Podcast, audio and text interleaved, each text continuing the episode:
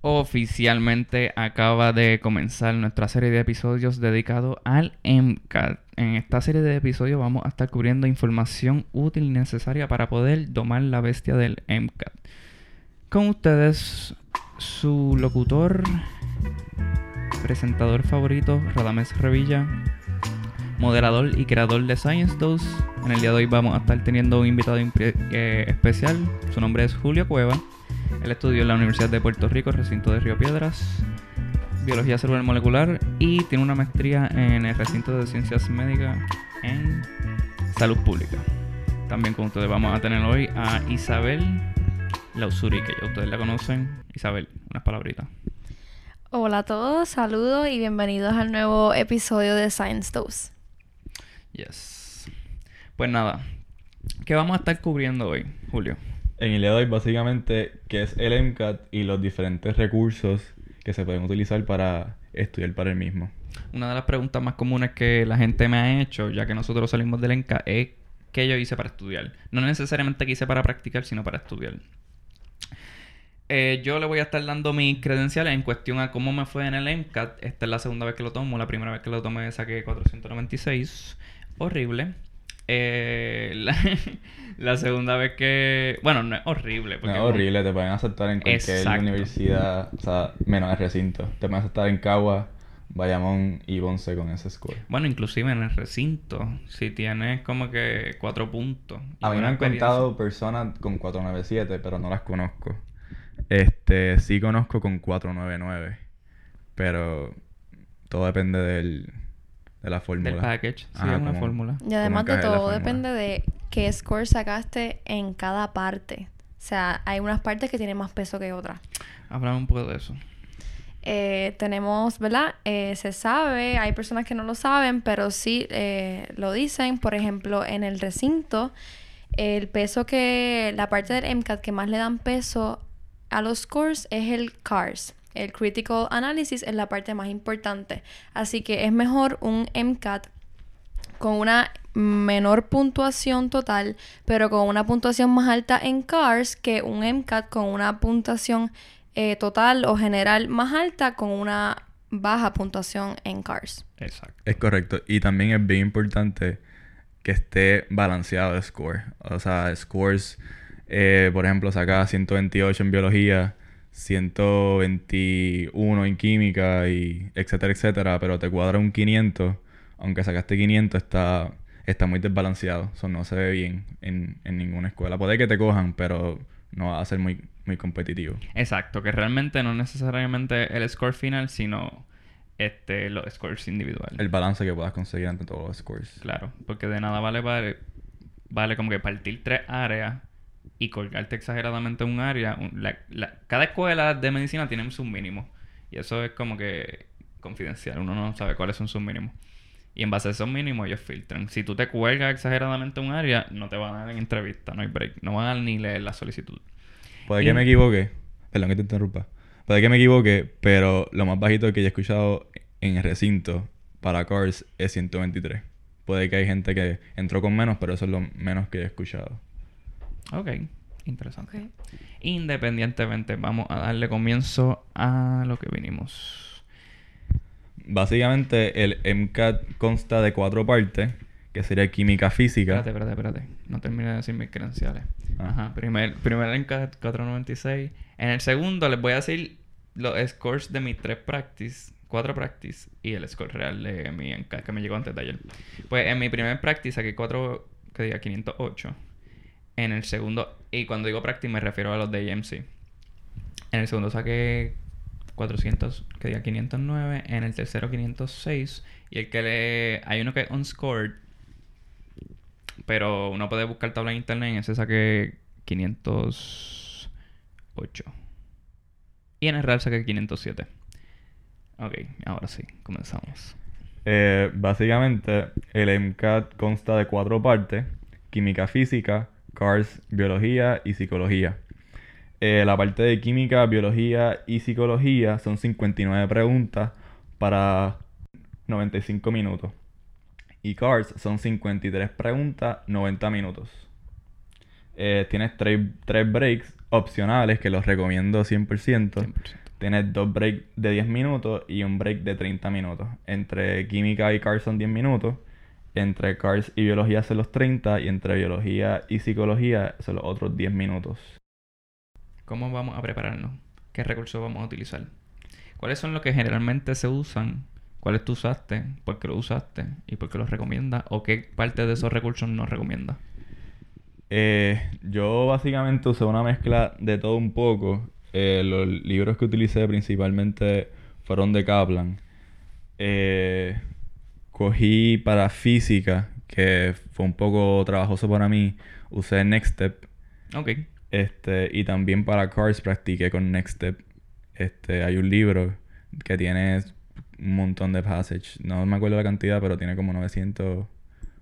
¿Cuántos 108, tiene? 108. 108 passages. Y 900, bien exagerado.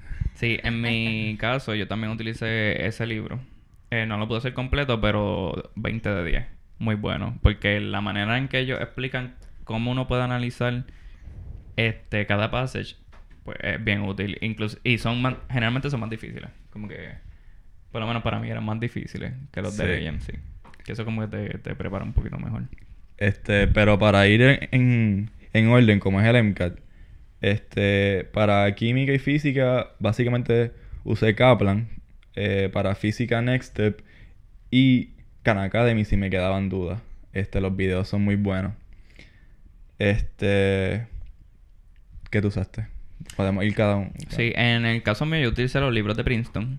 La primera vez que tomé el NCAT, cogí las clases.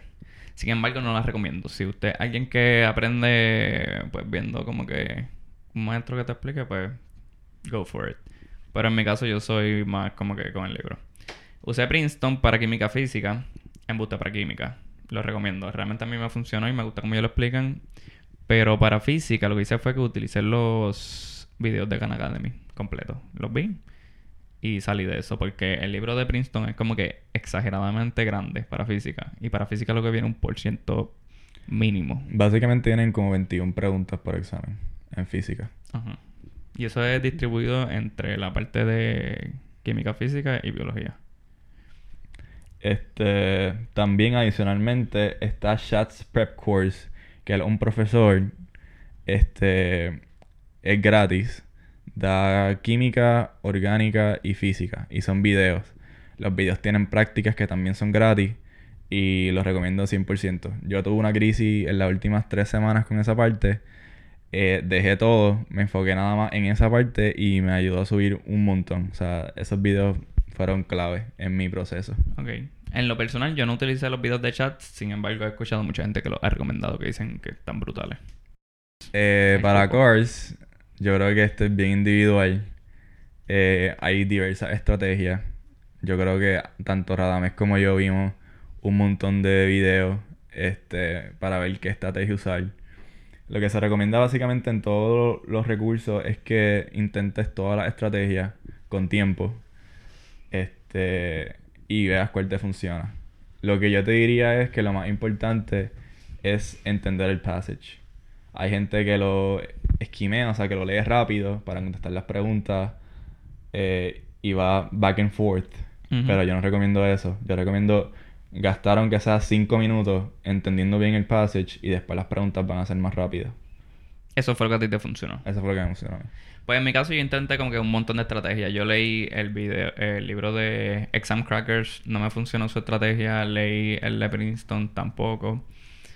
Eh, en la parte de Cars yo saqué 124, que realmente no es un buen score. Pero la estrategia que yo sentí que me ayudó a subir de 121, que era donde estaba 124, es entender lo que me está diciendo el passage. So, yo le dedicaba 7 minutos el passage. Como eso fue lo que terminé haciendo. Y 3 minutos para contestar todas las preguntas. Y realmente si yo entendía bien el passage, generalmente la sacaba bien. También otra estrategia que yo usé para, para Cars fue, mano, leer el título. Como que abajo siempre hay un título. Yo no lo leía. Ese título como que en tres palabras te dice de qué es el passage. No siempre, pero muchas veces. Y ya como que yo entraba al passage ya con una idea de qué me iban a estar hablando. Que eso es algo que yo recomiendo. Otras estrategias que, que te usan sería eh, highlight, tomar nota tanto de las preguntas como del passage en sí. Hay personas que lo organizan cuán difícil o cuán fácil ellos sienten que, o sea, que, que puede ser X, oye, Passage, yo lo hice en orden. O sea, yo no, yo no brincaba Passage, sentía que perdía mucho tiempo intentando descifrar cuál hace el próximo. Claro, como... sea, yo lo hacía en orden, Exacto. de la 1 hasta la 53. Sí, yo también hice eso. Antes, la primera vez que cogí el MCAT, yo trataba de buscar los passages más fáciles, pero realmente que, que eso varía. Porque el passage puede ser fácil, pero las preguntas bien difíciles. O viceversa. Sí, esa es otra. Hay, hay passages que los puedes leer fácilmente, pero cuando haces las preguntas, pues son bien difíciles. Hay passages que tú sientes que son bien difíciles, pero si coges como que el main idea, que yo creo que es lo más importante, puedes contestar la mayoría de las preguntas. Claro, claro. Y sabiendo que la parte de CARS es una parte ¿verdad? importante del MCAT, ¿qué ustedes recomiendan en cuestión de tiempo? O sea, si yo voy a tomar, por ejemplo, cuatro meses para estudiar del MCAT completo, yo debo est- dedicarle más tiempo a CARS que a otras eh, que otros temas o debo dedicarle el mismo tiempo. Eh, partiendo de la premisa de que todo debe estar balanceado, no recomendaría como que dedicarle más tiempo a X parte. Pero sí recomendaría practicar desde que empieces a estudiar. Desde tus cuatro meses, tres meses, lo que sea. Para eso, recomiendo Next Step 100%, que tiene 100 108 passage. Este, que los puedes dividir eh, tres por día, dos por día. Y se te van a ir gastando poco a poco. Y después entra en lo que es AMC. Con los de Next Step, tú puedes ir probando diferentes eh, estrategias. Tanto highlight, eh, tomar nota, eh, lo que te gusta, lo que no te gusta, porque Cars tiene diferentes, tiene psicología, historia, etcétera, tiene un montón de temas.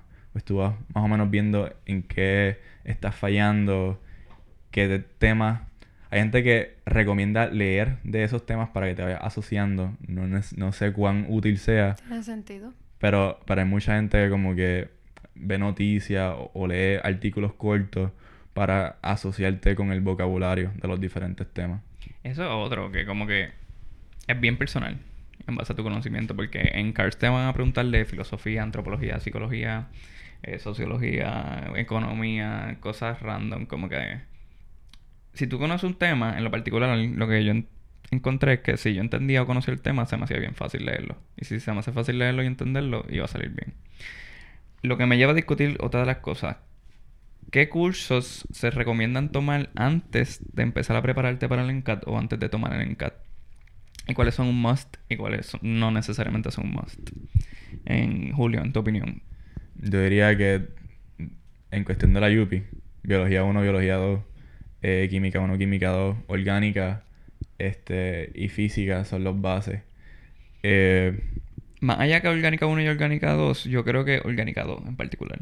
sí. Porque Orgánica 1 cobre más como que nomenclatura, reacciones bobitas. Ya en, en el NCAT van a venir más mecanismos, espectroscopía, De acuerdo, de acuerdo. este, moléculas como que estructura, carbono alfa. NMR. Exacto. exacto, sí. So, Orgánica 2, para, en mi opinión, es un must. ¿Y qué dicen de bioquímica? Bioquímica también. Bioquímica a mí me ayudó un montón. Como que yo cubrí la parte de bio- bioquímica como en dos días del libro de Princeton, porque realmente no es un libro muy grande. Y como ya había cogido el curso, pues se me hizo bien fácil entenderlo.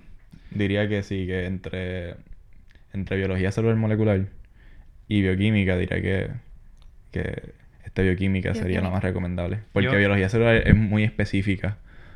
Que no te van a preguntar, o sea, puedes que hayas visto algo en la clase que te aparezca en un passage, pero es un gamble, como que no es nada seguro. Bioquímica tiene un libro completo de bioquímica, o sea, es una parte súper importante. Si no me equivoco, es un 35% de la parte de, biol- de biología. De bio- y inclusive en, en la parte de química física viene mucha biología. Que es bioquímica, perdón. Sí.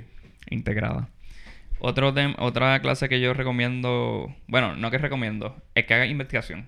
Como que por lo general yo hice, ¿verdad? Eso depende también que hace investigación. Pero viene mucho análisis experimental, como que diseño experimental. Sí, el MCAT es todo análisis. Eh, yo creo que la botella... Hay cosas que te ayudan, pero muchas veces la botella falla porque eh, es saber cómo leer y cómo interpretar los datos que te están dando en el passage. Exacto. So, si estás haciendo investigación en algo celular molecular, 20 de 10. En lo... O sea, en mi caso yo estaba haciendo investigación con VIH y inmunología. Y tomé el curso de inmunología y por lo menos eh, mucho en el MCA se relacionaba a eso. Y para mí yo sentí que se me hacía bien fácil eh, leer los pasajes de biología. Por pues, el background que ya yo había tenido en, en mi laboratorio de investigación y en tomando cursos avanzados como genética e inmunología. Que eso es otro. Si puedes tomar cursos avanzados como genética y biología, que diga inmunología, 20 de 10. Otro que yo también recomiendo en cuestión a, para sociología y psicología, que todavía no hemos llegado a ese punto, es, mano, coger todo lo que viene. Yo cogí eh, psicología, sociología y antropología. También cogí economía. Economía realmente no me ayudó mucho. Pero antropología y psicología viene bastante. Yo creo que el, el bulk de esa parte. So, a mí se me hizo bien fácil estudiar porque ya había muchos términos y muchas teorías y muchos eh, esquemas que ya yo había visto en, cuando había tomado esos cursos. Y yo diría que lo más difícil para esa parte es que esas, esa parte sí, a diferencia de lo que es química y lo que, y lo que es biología, esa parte sí es mucha botella. Hay muchos términos. Tienes que analizar el passage, pero va a haber un, un bulk de las preguntas que, que es pura botella. O sea, tienes que saberte todos esos términos. Claro. recomiendo leer el libro que te escojas, sea Princeton o sea Kaplan, léelo completo. Hablando de sociología y psicología, ¿qué otros recursos se pueden utilizar para psicología y sociología? Hay un documento en el internet que es una transcripción de los videos de Khan Academy. Eh, hay uno de 300 páginas eh, que si tú entras a, páginas como Reddit, que son todos los duros de Estados Unidos comentando y recomendando cosas, pues ellos la leen. Yo intenté leer ese documento, para mí estaba muy denso, tenía muchos detalles, pero hay un resumen de ese documento de 86 páginas que lo recomiendo 100%. Yo estaba sacando 125, leí ese documento y después de ahí no bajé del 127 en esa parte. Este, so, para mí, e, ese documento fue vital para, para el score que obtuve. Pues mira, yo leí ese documento porque tú me lo enviaste y realmente yo no sentí un... O sea, yo no sé si ese documento me ayudó. Yo leí el libro de Princeton. Es muy detallado, es bien grande, como que está hablando un montón de cosas que no van a venir, pero también te cubren las cosas que vienen. Este... Sin embargo, no sé, ahí yo no sé qué recomendar para psicología y sociología. Lo que sí yo sentí una diferencia de mi primer MCAT al segundo es que la parte de diseño experimental, yo no entendía nada de eso. So, yo cogí un libro de Kaplan y leí la parte de todo lo que tiene que ver con estadística, diseño experimental, eh, hipótesis, hipótesis nula, alterna. Todo, todo lo que tenía que ver más con estadística, eh, para mí eso fue crucial. Y una vez yo leía los pases, ya entendía como que si era un diseño, qué sé yo, longitudinal, este, qué cosas me iban a preguntar, si me daban una tabla con unos valores, como que ya más o menos yo entendía cómo analizarlo, versus la primera vez que me daban una tabla yo no sabía ni qué me estaban preguntando o qué, o qué querían que yo buscara en esa tabla. Eso para mí eso es bien recomendado, independientemente de donde sea Kaplan o Princeton o cualquier material que use, como que coger una clasecita de estadística. Ok. Me faltaría biología. Biología y bioquímica. Eh, básicamente, recomiendo, suena un consejo tonto, pero recomiendo leer todo lo, lo mejor posible.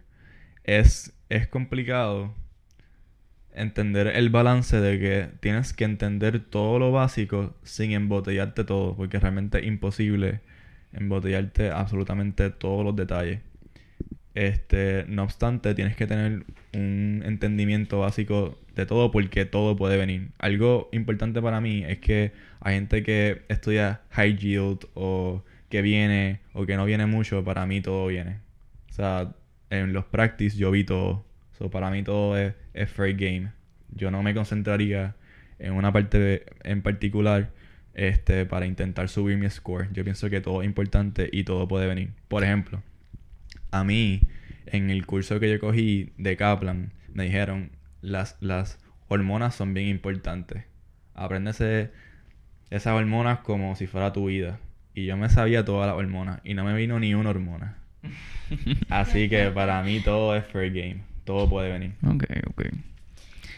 Ajá. Una técnica que ustedes pudieran recomendar para nosotros los que todavía no hemos tomado el MCAT, para que no se me olvide el material que he estudiado.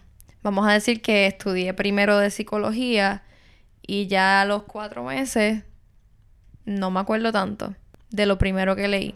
¿Qué ustedes dirían? Bueno, eso... En, ok, en el MCAT hay tanta información que viene, como que tan, tantos términos que, en mi opinión, es prácticamente imposible recordarte de todo. So, ahí viene la práctica. Como que para tú recordarte de, todas esas cosas, es bien crucial el- la parte de, pues, de la práctica. Cuando tú empiezas a, a practicar y a revisar tus prácticas, pues ahí es que uno como que va refreshing. Por lo menos así es que yo volvía y tocaba los temas. Sí, a mí me ayudó mucho hacer repasos y verlos o intentar ver del tema que yo me sentía que como que me estaba olvidando una vez cada dos semanas o una vez cada semana. Pero yo creo que lo más importante es la práctica y no tan solo la práctica, porque no es la cantidad, es revisar la práctica. Yo creo que eso es lo más que va a ayudar a impulsar ese score. Lo más que, lo más que se pueda es revisar la práctica y aunque te tardes, entender por qué sacaste cada pregunta mal. Si fue porque leíste algo mal en el passage, porque no te dio tiempo, porque sabías la teoría pero no, no analizaste bien los datos que te dieron. O sea, es bien importante el por qué la sacaste mal. Y toma tiempo, toma mucho tiempo. Sí, pero en cuanto a tips and tricks para cómo hacer práctica y cómo desarrollar esa fase de tu estudio, vamos a grabar otro episodio. O sea, no vamos a entrar mucho en cómo practicar y qué recursos hay para practicar. Lo otro que quería mencionar es que tú dijiste que tú hacías repaso. Sí. Yo intenté haciendo repaso. Comencé, pero me di cuenta que estaba perdiendo demasiado tiempo. Para mí, como que tomaba mucho tiempo, lo hacía, no lo volví a leer. Y finalmente lo que terminé haciendo era tratar de cubrir todo el material, leerlo completo. Tomaba notas y highlighteaba, pero realmente no volvía a esas notas. Mucha gente te dice como que muchos recursos en internet. Toma notas en el mismo libro y cuando tengas dudas vuelve a tus notas, no vuelvas al material. En mi opinión, yo, eso no me funcionó. Yo si no sabía algo, yo volvía al libro como tal. O, utilizaba Khan Academy, si tenía prisa. Iba literalmente al tema en específico. Pero yo no hice repaso, ni, ni como que tomaba nota, pero no, no la releía. Yo sí. Yo tomé mucha nota. Y si tenía duda o sacaba algo mal, tomaba nota sobre eso. Y para clarificar la duda, iba a mis notas. Porque era más liviano cargar una libreta a un libro completo. O sea, yo tenía mi libreta con todas mis notas. Y cuando practicaba ya, pues entonces iba a esa libreta a, a clarificar mis dudas. Yo creo que ahí está la importancia de empezar a estudiar con tiempo. Porque si no tienes mucho tiempo, pues no vas a poder hacer un buen repaso o no vas a poder hacer un repaso y no vas a querer volver a tus notas. Simplemente vas a querer, se- vas a querer seguir hacia adelante con el material y no vas a poder echar hacia atrás. Así que es bien importante tener el tiempo suficiente para poder hacerlo todo. De acuerdo. Y hay un. No es un mito, pero una estrategia que en Puerto Rico se usa mucho, que es coger solamente dos meses en el verano para estudiar para el MCAT. Va a salir bien. Va a salir bien. No es que no te van a coger en ninguna escuela. No obstante, creo que no es suficiente para subir a un 105. No, espérate, dije un número que no es. Tienes que editar eso. A un 505. no lo voy a editar. este, pues, ajá. No obstante, eh, estudiar dos meses yo no creo que sea sufi- suficiente para un 505 o más. Este, porque requiere mucho más que dos meses para llegar ahí. Yo creo que el tiempo perfecto son tres meses. Yo diría mínimo tres meses. Porque uno de esos meses es dedicado com- completo para práctica, como que intensiva. Y eso es lo otro. Yo, recom- yo recomiendo sacar un mes full time para el MCAT, por lo menos uno. Ese periodo de práctica antes de coger el examen, debería, si se puede, ser full time para dedicar, dedicárselo al MCAT. Un recurso que eh, Andrea Rivera, que es una estudiante, si no me equivoco, de Mayagüez, que la aceptaron en el recinto de ciencias médicas, felicidades, va a comenzar en la clase de ahora. Ella me dijo que ella es más audiovisual y ella no utilizaba ningún tipo de libro. Ella lo que utilizó fue un recurso gratis en internet que se llama eh, Self Prep. Y Self Prep prácticamente lo que hace es que coge los videos de Khan Academy que son oficialmente, eh, ¿cómo, que había mencionado? Que son afiliados. Afiliados. Oficialmente oficial, afiliados. Gracias. Con el AMC. Y pues esta página lo que hace es que te distribuye el contenido de los videos de Khan Academy en los temas que tanto los libros de Princeton como Khan Academy cubren. Como Kaplan. Que, perdón, Kaplan. Y es un éxito. Ella me dijo que es un éxito. Ella no tuvo que leer nada. Ella es bien audiovisual. Lo usó. Distribuyó el tema como ese self-prep lo distribuye. Y partió. Eh, Khan Academy también tiene una página oficial que está súper organizado. Tienes todos los videos en orden de acuerdo a, a cada tema y tienes prácticas. También. Tanto preguntas freestanding como passage para que practique y es bien bueno. Por lo menos yo hice un poquito de práctica de Khan Academy y no me gustaron porque para mí eran como que fáciles. En comparación al... Yo no sentí que fuese tan representativo. Pero es un buen repaso para cuando llegue a AMC. Pues, o sea, son fáciles si tienes una base sólida. Pero, pero ayudan a repasar. Claro, claro. Lo otro es que son muchos videos. Toman tiempo. Que si los va a usar, debe organizar. Tiene organizar, porque son muchos, muchos, muchos videos. Ok, pues ahora vamos a pasar a una sección de preguntas. Eh, la primera pregunta que quiero cubrir es una que, se me, que me hicieron por, por la página de Science Dose. Y es que si los practice tests de, de Princeton son más difíciles y si los recomiendo.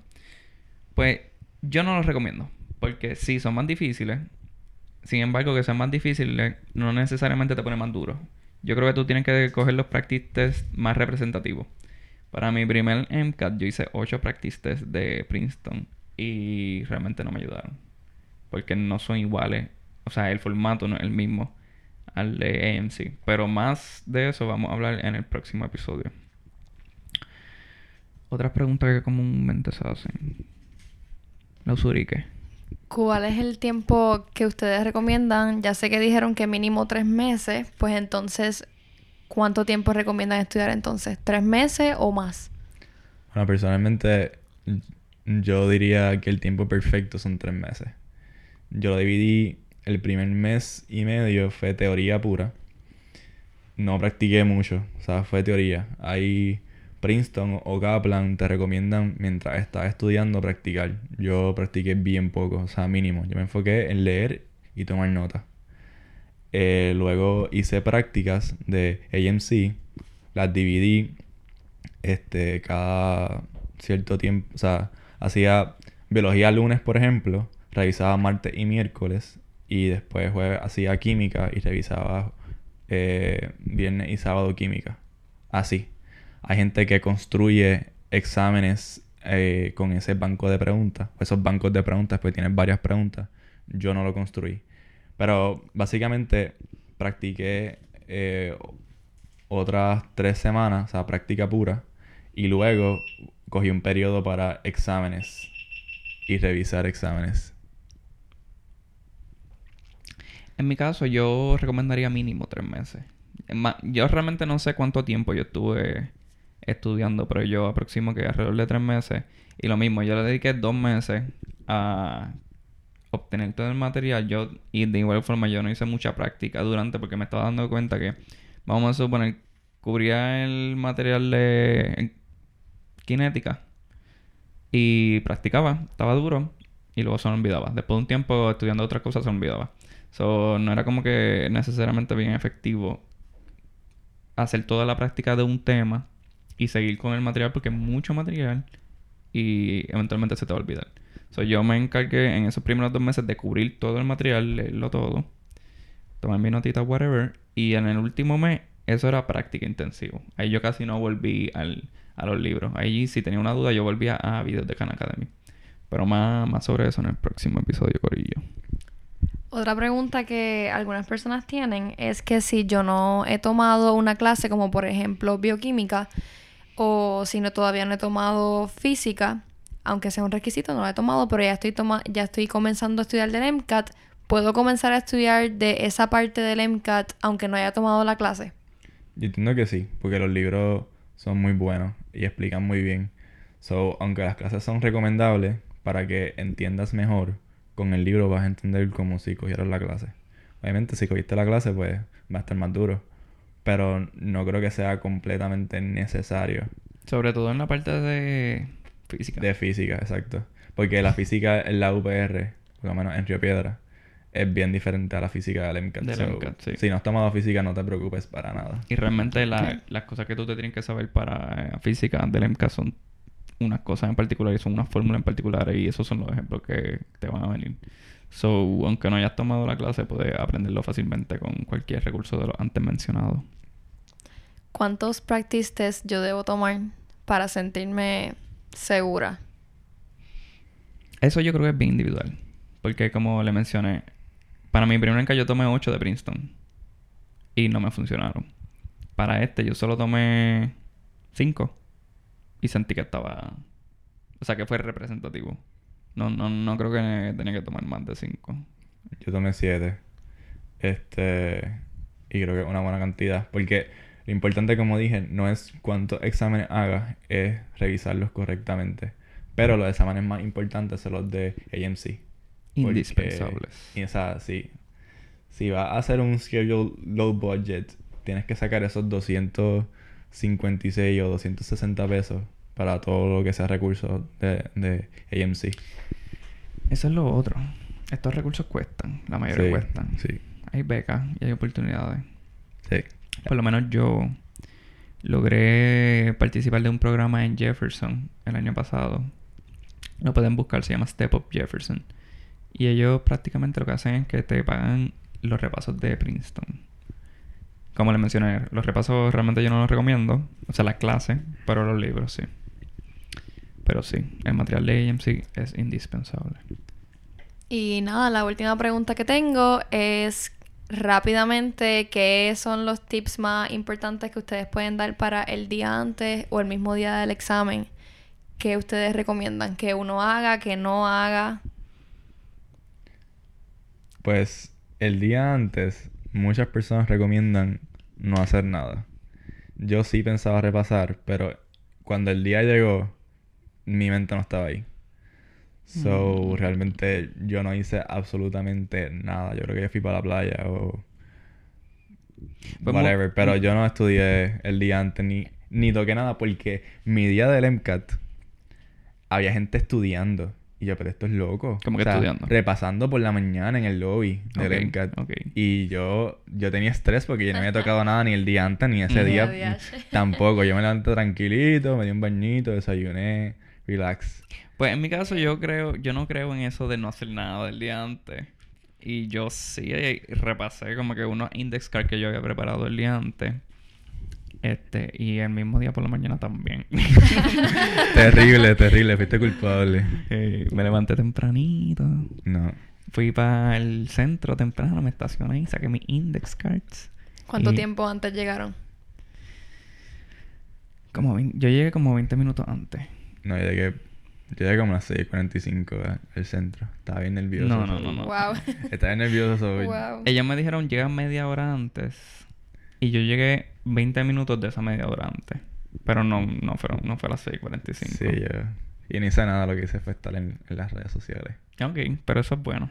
Porque está No estaba pensando en el MCAT, en verdad. O sea, eh, estaba pensando, pero no estaba pensando en repasar aminoácidos o lo que sea que quieras repasar. Oye, queremos contar nuestra experiencia durante el examen. Mira, durante el examen, Parte de la pregunta. para mí fue bien malo. Porque me tocó cerca de la puerta. Ok. Y en, en el examen como tal, tú no te puedes parar sin levantar la mano. O sea, tienes que levantar la mano y viene una persona y te busca. Pues, ¿qué pasa? La señora en mi MCAT que estaba buscando era una señora un poco... Hablaba un poco alto. So ella buscaba a las personas, pero antes de que cerrara la, la puerta empezaba a gritar instrucciones. So yo estaba en paz en mi parte, la primera hora con 30 minutos, pero los últimos 10 minutos que son clutch, yo solamente la escuchaba a ella gritando instrucciones. Aparte de eso, no tuve ningún problema. No con tuviste mi- ninguna contingencia. Yo tuve Mm, varias. No tuve contingencias. Esa mañana, no recuerdo que desayuné, pero es bien importante desayunar. Me hice un cafecito. No, me compré dos ciclones. Porque yo creo que la cafeína pues, es un buen estimulante. Nada en esos jóvenes. Y no, no me, no me los tomé los dos, claramente, antes del MCAT. Pero Eso no es un consejo. me tomé Eso es solamente uno. su experiencia. No, me tomé uno antes del MCAT. error. Nada. en eso. Nada, ya yo estaba activo, no tenía sueño. Empecé a, nada, tomando el MCAT, coger el primer break de los 10 minutos. Voy al baño para ir, pues, para ir para el baño. Y me veo en el espejo y veo que mis ojos están rojos. Como que rojo nivel, como que se me iban a explotar los capilares. Y yo dije, hipertensión. Yo dije, no puede ser que me esté pasando esto aquí. Como que en el... em, O sea, en mis primeros 10 minutos me voy a morir. Pero yo no sentía nada. Yo dije, yo no tengo tiempo para esto. Yo voy a seguir con el MCAT. Me comí mi galletita, whatever. Entré. Cojo la segunda parte, chilling, que Cars. Sentí que me clavó. Este... Salgo y yo tenía un sándwich de Subway. Que lo había comprado el día antes. Cuando lo abro, tenía mayonesa. Yo no había pedido mayonesa. Y no solo tenía mayonesa, estaba líquida. Empezó como que a drip. Y me dio un asco. Yo dije, ¿y si esto está dañado? Lo boté. So, yo no tuve almuerzo en el MCAT real. Yo me comí otra galletita. Yo había traído tres galletitas. Y yo dije, no me voy a coger la media hora break porque y si me baja el azúcar con esta galletita nada más. Me metí rápido, me comí las galletas, fueron como siete minutos de break y lo seguí. Pero realmente nunca me dio hambre. O a lo mejor me dio hambre, pero mi mente no estaba en eso. Pues hay un consejo que lo dan mucho y es que en tu practice hagas todo lo que tú vayas a hacer en tu examen real. Y yo hice eso. Pues yo yo, soy bien supersticioso. So Mm. Yo creé una rutina y literalmente seguí esa rutina. No, pero yo también. Como que yo seguí mi rutina. Lo que pasa es que... O sea, el mala era parte de tu rutina. Sí, sí, definitivamente. Y las galletitas también. Y el sándwich de Subway. Lo que pasa es que yo no lo pido con, con mayonesa. Y da la mala pata que esos tipos me echaron mayonesa. El día del MCAT. y como te lo dan envuelto, yo no, yo no, o sea, yo no sabía que tenía. Yo lo pedí por servicarro que tampoco vi que le echaron. Pues lo que yo comí fue un sándwich por la mañana. De jamón y queso nada más. No tomé café. Tomé Gatorade, porque recomiendan Gatorade para que vayas menos al baño. Y durante el examen tomé Gatorade y en el break de los 30 minutos me comí un- un- una barrita. Y eso es lo que yo siempre hacía. Pero eso es un consejo que supuestamente el Gatorade ayuda a que no vayas tanto al baño. A mí, yo fui en todos los breaks al baño, pero en, en cada parte no me dieron ganas de, de ir al baño. Pues como yo le dije, yo tenía dos ciclones. Uno era por la mañana y uno era mientras tanto. El segundo yo lo eché en un, en un termo y me lo iba tomando en cada break. Y en todos los breaks iba para el baño como que abundantemente. Yo creo que la cafeína es un diurético, ¿verdad? Mm. Sí, pues probablemente. ¿Alguna otra pregunta? No, no. Esas son todas las preguntas que tengo aquí. Bueno, pues Corillo, eso es todo con ustedes. El primer episodio de la serie MCAT Domando a la Bestia. En el próximo episodio, ¿qué es lo que vamos a estar cubriendo? Yo creo que básicamente los schedules que, que usó cada uno y cómo organizar tu tiempo, si estás cogiendo clases, si tienes todo el tiempo libre para estudiar para el MCAT, cómo dividir cada recurso que vayas a usar, etcétera. Y también vamos a tomar la parte de práctica. Sí, la revisión, cómo revisar. Cómo revisar, cómo desarrollar un plan para, para practicar, qué recursos utilizar para practicar. Y nada, eso es todo. En el caso de que quieran más información o información sobre algo específico de lo que hemos hablado en este episodio, pueden contactarse conmigo a radames.revilla.upr.edu. Este, no sé si quieras dar tu información de contacto para que la gente te contacte. Julio.cuevas at upr.edu. También pueden escribir en la página de Science 2. Pero cualquier cosa, eh, isabel.gutierrez.upr.edu. También nos pueden enviar un email a science2pr at gmail.com. Pueden darnos follow en Twitter y en Instagram at ScienceDosePR. Y nada, nos vemos, Corillo.